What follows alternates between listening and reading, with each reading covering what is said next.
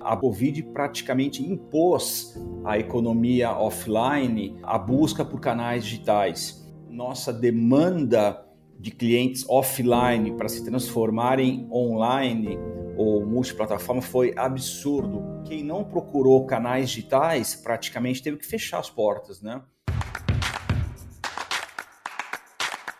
Neg News, o podcast que prepara você para o futuro.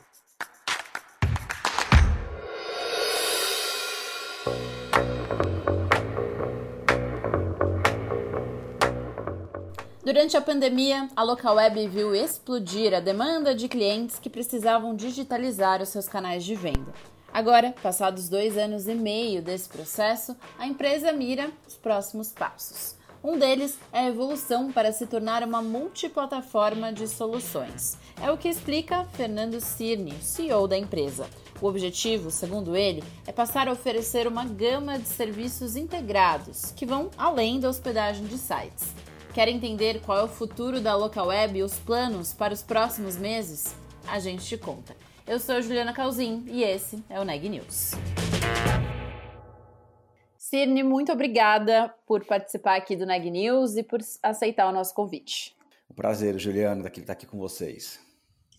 Bom, já quero começar olhando para os planos futuros da local web. Vocês anunciaram recentemente que vão ampliar os serviços financeiros e também a oferta para além do varejo. O que, que isso significa? O que está no radar da companhia? Vamos lá, Juliana. Acho que é muito importante entender uh, a estratégia da local web. A local web ela está indo além do que a gente chama de plataforma de e-commerce. Uh, a gente entende que plataforma de e-commerce não é suficiente, não é o que o nosso cliente quer apenas. Nosso cliente está querendo, está uh, querendo todos os serviços que ele precisa para fazer e-commerce, todos no ambiente único e tudo isso tudo muito bem integrado. Então, a Local Web, há dois anos e meio atrás, quando a gente fez o IPO, com os recursos do IPO, a gente começou a intensificou a compra de ativos, de, de, de novos processos para colocar tudo isso junto. Então a gente já tinha tudo isso de forma ligado através de APIs, a gente começou a comprar para poder integrar tudo isso. Então a gente hoje é dono de processos como RP, processos de logística, uh, geração de, de lead, de conversational commerce. Quando eu falo conversational commerce, está falando de WhatsApp, de, de, chat, de chatbot e por aí vai, e também de, de crédito. Ou seja, tudo que o cliente precisa para fazer o seu e-commerce, a gente oferece isso de forma muito bem integrada, que acho que ficou bem claro até nesse Local Web Day que nós fizemos há pouco tempo. E, e acho que quando a gente fala de, de ter toda essa cadeia de e-commerce, isso mostra que a gente não quer, uh, é melhor para o cliente, obviamente, a gente não quer apenas uh, tá, tá jogando o jogo de plataforma a gente quer jogar outros jogos aqui do, do e-commerce. Então, a gente está falando, então, como eu falei, de RP, pagamento, lead. Eu acho que um mercado aí, respondendo a tua pergunta, um dos mercados que a gente quer entrar muito forte é a geração de lead, mas também mercado de financial service. A gente comprou uma empresa de, de serviços financeiros, a gente já oferece crédito para nossa base, está indo muito bem. A gente teve aqui, vai teve um mês muito feliz aqui no, no o mês de outubro, e a gente vai intensificar inicialmente uh, essa oferta de crédito na nossa base. Mas mais do que isso, a gente fala de financial service, a gente fala muito de que a gente chama de embedded finance, que seria serviços financeiros dentro da nossa plataforma para o cliente. Nosso cliente, ele passa o dia na nossa plataforma. É, é, o, é, o, é, o, é, o, é a profissão dele. Então, nada mais natural que a gente ofereça serviços financeiros, não só crédito, pode falar, por exemplo, de, de conta corrente, pode falar eventualmente de cartão. Então, a gente pode estar falando assim de uma série de serviços financeiros que faz sentido a gente estar colocando de forma embebedada, né? Ou embedded. E aí, assim, é interessante porque é, esse é um movimento que algumas grandes empresas têm feito, né? De serem, uhum. claro, entre aspas, um pouco também bancos. Ou seja, de começarem a trabalhar também com possibilidade de serviços financeiros.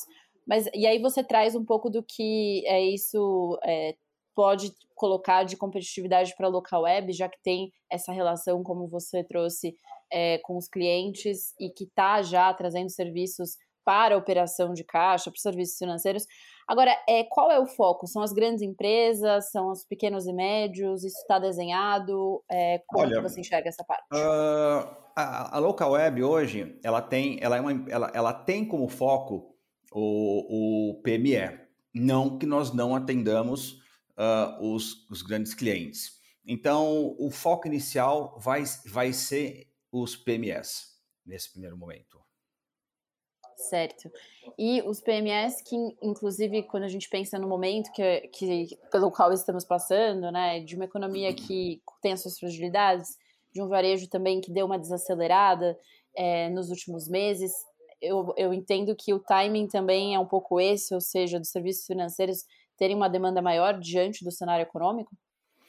Olha, a gente tem apresentado um crescimento meio descolado da economia, o que, em partes, não totalmente, re reflete um pouco uh, o sucesso do nosso cliente no mundo digital.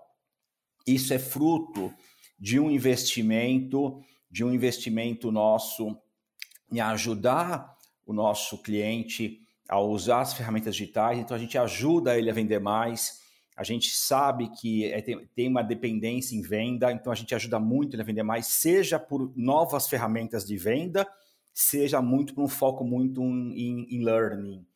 Mas sim, esse momento que, que a economia vive, ele certamente ele tem, ele, ele traz aí uma, uma, uma, uma oportunidade de, por exemplo, de crédito, sim. É isso mas de maneira geral o nosso cliente ele tem se mostrado mais uh, com mais sucesso do que, a, do que o mercado aparenta mostrar. Mas eu queria te ouvir sobre esses últimos anos também, né, em que o, a digitalização foi quase impositiva, né, aos negócios, mesmo para os menores. Como que isso se refletiu na operação de vocês? O que, que surgiu a partir desse período intenso aí dos últimos dois anos e meio? Olha, na verdade, juntou duas coisas.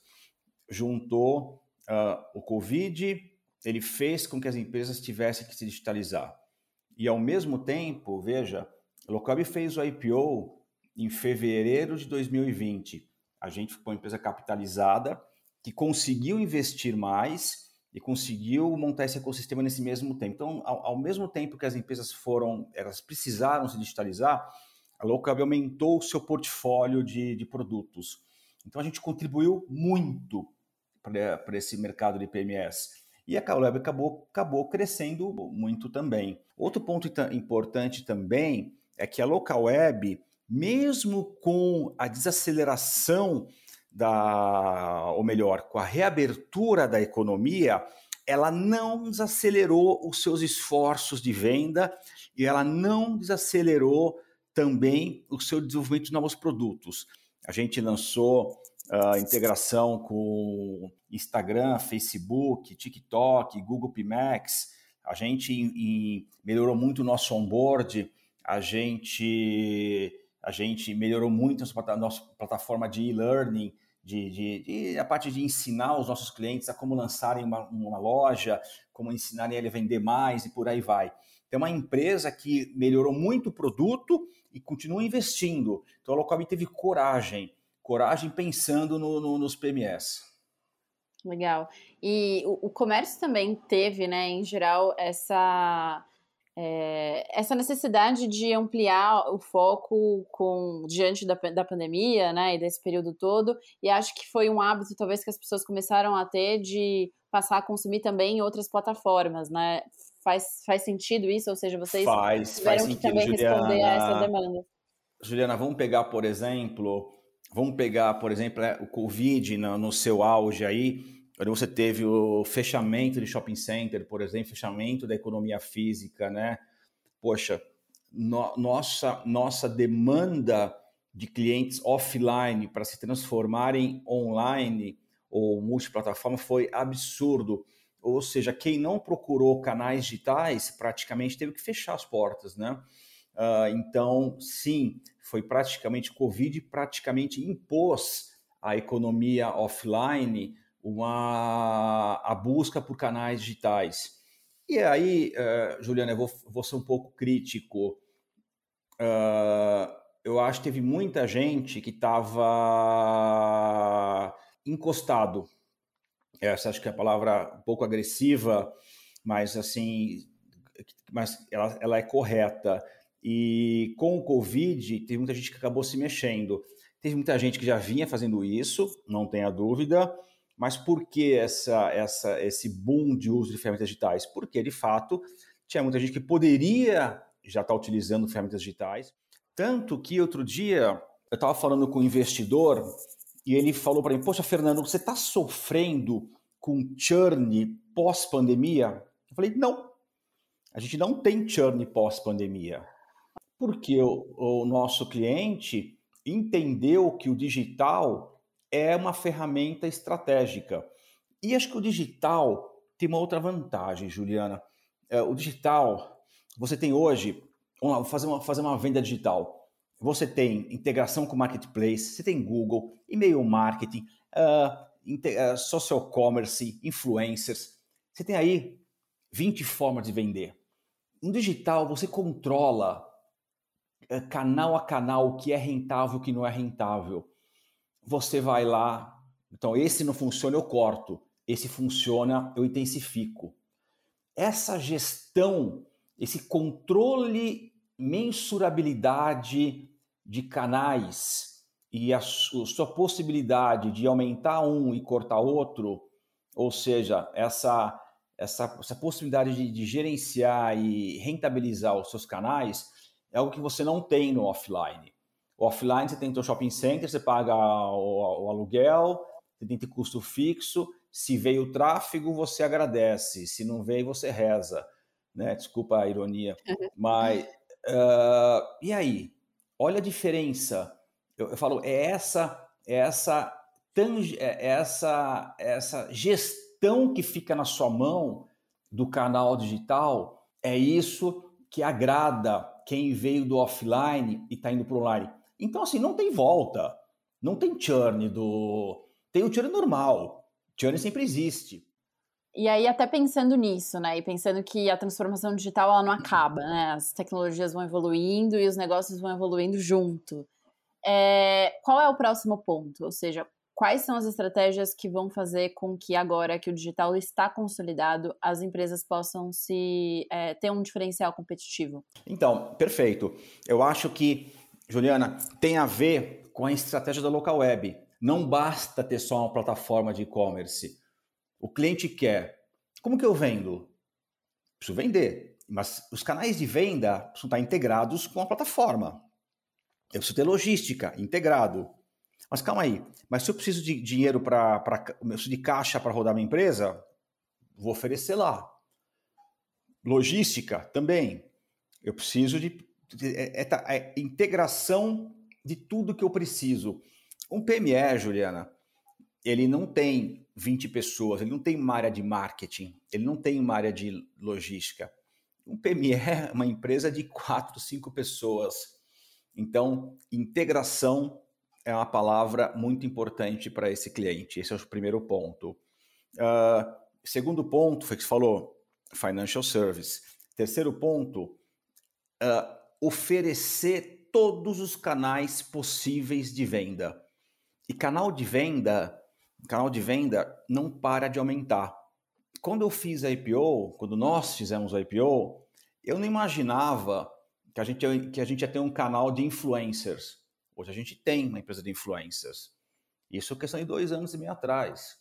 E certamente daqui a dois anos a gente vai ter mais três, quatro formas de venda. Então, assim, a gente está olhando sim novas formas de venda, seja com, com desenvolvimento interno, como nós fizemos aí o Google, o Instagram, TikTok, e como nós também fizemos aquisição de empresas como é o caso da Squid de influencers. Então, para a gente, é muito importante ficar de olho em novas formas de aquisição de, de, de, de, de clientes para os nossos varejistas. E a gente também está tá investindo em, em, em ecossistema para clientes um pouquinho maiores, né? A gente ainda, o nosso foco, a Locabe é uma empresa que muito do seu faturamento ainda é proveniente de pequenos e médios clientes. A gente está investindo agora para um, um cliente, um PME Plus aí, né? Um cliente um pouco maior, que a gente entende que tem espaço no mercado para o cliente um pouco maior. A gente está investindo nesse, nesse nicho, já temos uma unidade, né? Que está com o nosso diretor, o Alessandro Gil, e a gente vai investir em ecossistemas para lojistas ligeiramente maiores também. Então a gente tem aí tem um, a gente não para. Então a gente continua continua crescendo, vamos olhar financial service, vamos olhar geração de leads, vamos investir em plataformas e, ecossistema para clientes um pouco maiores. Esses aí são essas são três esses são três exemplos uh, de, de, de, de, foco que a gente está dando para os próximos anos. E aí, é, você citou né, as aquisições que, que a Local Web fez desde o IPO, foram 14, se eu não me engano. Foram 14 desde o IPO e 6 antes do IPO, Juliana. Seis, então, no total de 20 aquisições né, na, na, história. É, o que, que essa estratégia agregou para a empresa que você acha que vale destacar? E vocês ainda têm no radar mais aquisições? Se vocês têm, em quais setores ou em quais soluções? Se é que hum. você já tem isso no radar? Vamos lá. A gente nunca conseguiria ter montado em tão pouco tempo um ecossistema tão poderoso que já está tão bem integrado se não fosse aquisição. A gente conseguiu, nós tínhamos antes do IPO, nosso ecossistema ele era praticamente plataforma com pagamento. Estava indo muito bem. A gente, em menos de dois anos, agregou a gente tinha pagamento, uh, plataforma e e-mail marketing.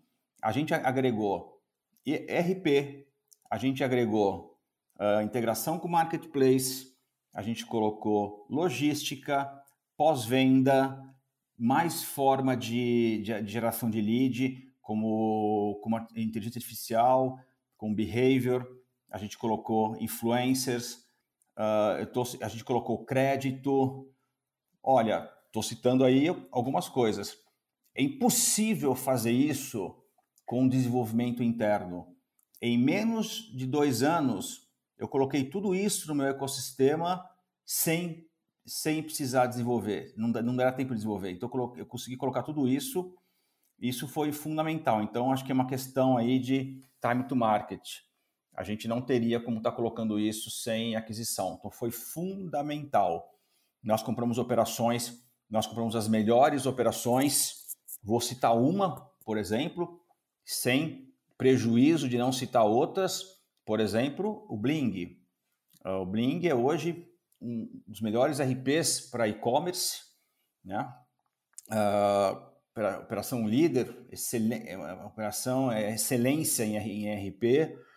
Então nós compramos operações grandes, operações líderes, uh, estado da arte, então, impossível fazer isso sem aquisição. Então, assim, tinha, uh, Juliana, tinha um backlog de operações, de, de, de operações serem compradas. Óbvio, nós não vamos continuar com o ritmo de 14 aquisições em um ano e meio, dois anos. Não tem esse espaço. Existia uma demanda reprimida do nosso lado. Vai reforçar que, todo, que o atingimento desse ecossistema foi com aquisição barra desenvolvimento interno. Toda essa parte de, de integração com Instagram, Facebook, Google, WhatsApp foi feita internamente. Então, tem, tinha uma demanda reprimida e agora a gente vai evoluindo esse ecossistema de forma natural conforme o mercado evolui. Esse environment, que a gente fala, né? esse, esse ambiente de e-commerce, ele vai continuar evoluindo e a gente evolui ele ao mesmo tempo, seja ele, seja através de aquisições, seja através de desenvolvimento interno. A gente continua fazendo isso de forma muito forte. Nós somos uma empresa com quase 4 mil funcionários, onde 40% desses 4 mil funcionários, ou seja, a gente está falando de 1.600 pessoas, são engenheiros trabalhando na evolução desse ambiente. Então a gente continua olhando empresas, tem coisa que a gente faz internamente, que a gente tem competência, Tem coisa que a gente não tem competência e o mercado é mais rápido do que nós e aí nós vamos comprar. Então a gente continua olhando aquisições, mas continuamos trabalhando também na evolução do nosso, do nosso ambiente. E aí, é, para fechar agora mesmo, você, se eu não me engano, vai completar, é, de, completa em 2022 10 anos de local web, é isso? Eu fiz 10, eu fiz 10 anos em março, Juliana. Em março, boa. É, quero te ouvir sobre o que você imagina para os próximos 10 anos. E aí já emendo também é, uma pergunta sobre tecnologias disruptivas. Se você acredita que o metaverso vai chegar no mercado brasileiro de fato como algo interessante. Sim. Como é que você olha para esse futuro também, não só da local web, mas também do setor de tecnologia para os próximos 10 anos, para a próxima década? Vamos lá. Uh, eu acho que a resposta começa pelo DNA da local web, que é fazer empresas crescerem prosperarem pro, com o uso da tecnologia. Então, a local web é hoje uma empresa predominantemente de e-commerce. Ela é, ela não precisa ser uma, uma empresa de e-commerce. Então, quando eu falo que a local web ela se tornou plataforma de e-commerce e agora está indo para uma empresa de ecossistema, isso já denota uma mudança. A gente não quer só dar tecnologia para o e-commerce, a gente quer dar tecnologia que tudo tem em volta do e-commerce. Então a gente está indo muito mais. Quando eu falo que a gente quer fazer financial service, que a gente quer ir para a geração de lead, isso já tem, quando eu falo geração de lead, tem a ver uma perninha para ambientes virtualizados. Eu não gosto de falar de metaverso, porque tem, tem a ver com uma empresa só. Gosto de falar de ambientes virtualizados, né? Eu acho isso já é realidade. Juliana, eu tenho, eu tenho, tenho um filho de tenho um filho de oito anos que, que, é, que é louco por game, né? Ele passa horas e horas jogando, não, não, não que, eu, que, eu, que eu incentive, mas não, não consigo tirar ele do, do, game. Ele passa horas jogando o tal do Roblox, Minecraft. São ambientes virtualizados, são ambientes consolidados, virtualizados, ambientes virtualizados consolidados.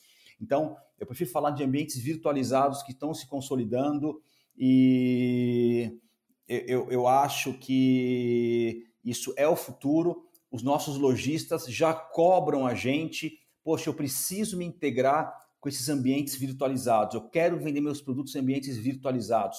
A gente já vê empresas, Juliana, que, que criam avatares virtuais para serem divulgados uh, em ambientes virtualizados. Então, quando você fala de integração de, marca, de integração de lojas com ambientes virtualizados, quando você fala de, de avatares virtualizados, isso é realidade, a local vai investir sim bastante nesse, nesse mercado.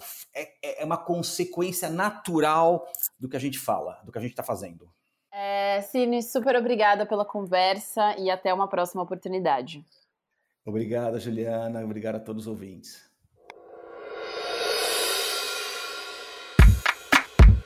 Este podcast é um oferecimento de Época Negócios inspiração para inovar. Ouça, acompanhe, compartilhe e nos siga nas redes sociais.